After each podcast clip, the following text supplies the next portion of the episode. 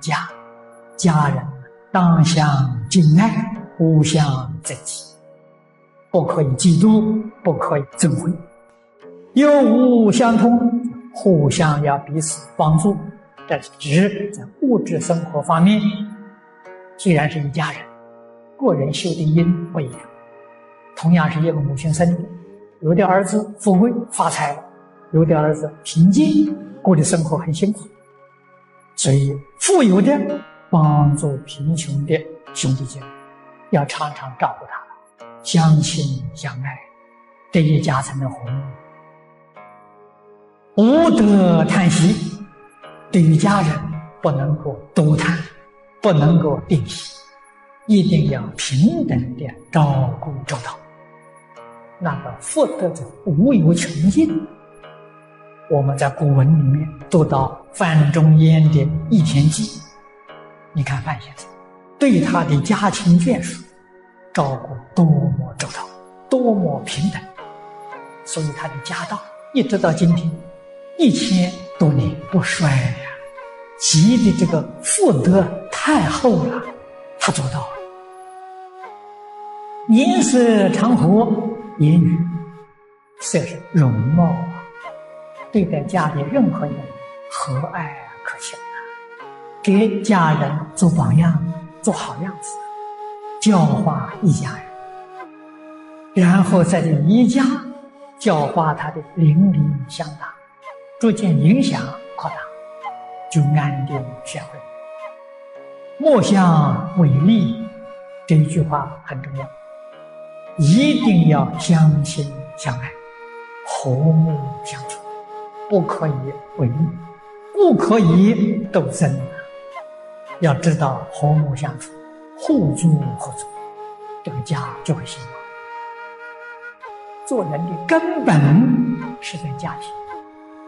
人活在这个世间，心无所住，这是最苦恼的。心无所住，那心不安啊，都是生活在疑虑、恐怖之中。过的是这种日子，你说多苦！细细的去思维，圣人说的话没错。古时候社会安定，为什么呢？家和，家和万事兴啊！家和，社会才安定，国家才富强，世界才能太平。在这个世间，应该要用什么样的心态来过日子？来跟这个社会相处，这个教训一定要记住。家人要和睦，要敬爱，不要憎恨，不要嫉妒。可是，哪一个人不希望一家和睦呢？可是我们看看这个世间，几个人家庭是幸福的？常常听说，每一家都有一本难念的经。其实我也说出这当中的道理。家庭组合什么原因？佛法里面讲四种缘。你这个家庭眷属没有缘，不会聚集在一块上。有缘呢？什么缘呢？有善缘，有恶缘呐。善缘，这就是很幸福的家庭；恶缘，那就是很烦恼。觉悟的人呢，就好处了，用佛法来与家人相处，潜移默化，即使是讨债还债、抱怨的，也能够啊和睦相处，也能够以佛法感化他。家庭就是道场啊，家人就是善知识啊。我们在这个地方修忍辱波罗蜜。极不容易相处的，极不平的，来修我们的平等心；极不亲近的场所，修我们的亲近心。把这些冤家都看作大善之士，没有他，我的忍辱波罗蜜，我的亲近心到哪里修呢？幸亏有这些人，我修成功了。这样你就不会讨厌他了，也不会给他生气了，心平气和。普贤大愿里面教给我们，恒顺众生，随喜功德。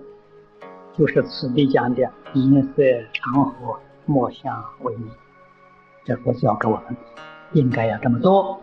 如果不是这么做，那你这个冤业愈结愈深，那个麻烦可大，生生世世没完没了，这个可怕，太可怕。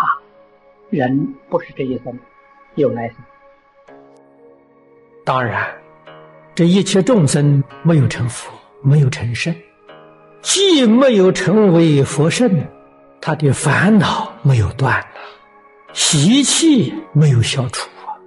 每个人有他自己的成见，也就是有他自己的些想法看法，这里面自然就与别人冲突。这些冲突，我们要知道去调和，不可以在这个地方起争执，起争执就错了。应当怎样呢？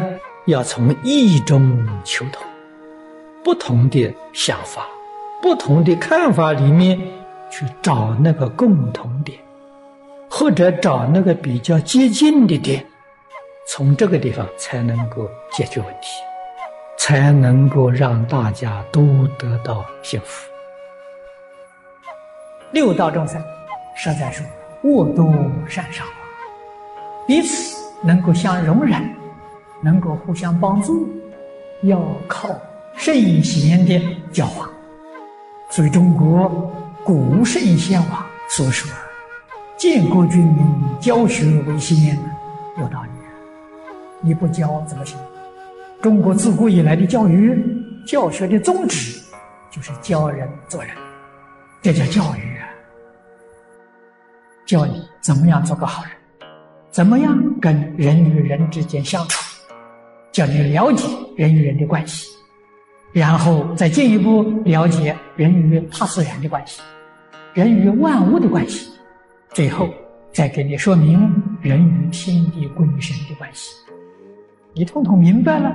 了解了，才知道怎么样与人相处，与物相处，与自然相处，与天地鬼神相处，做一个堂堂正正的人，这是教育人。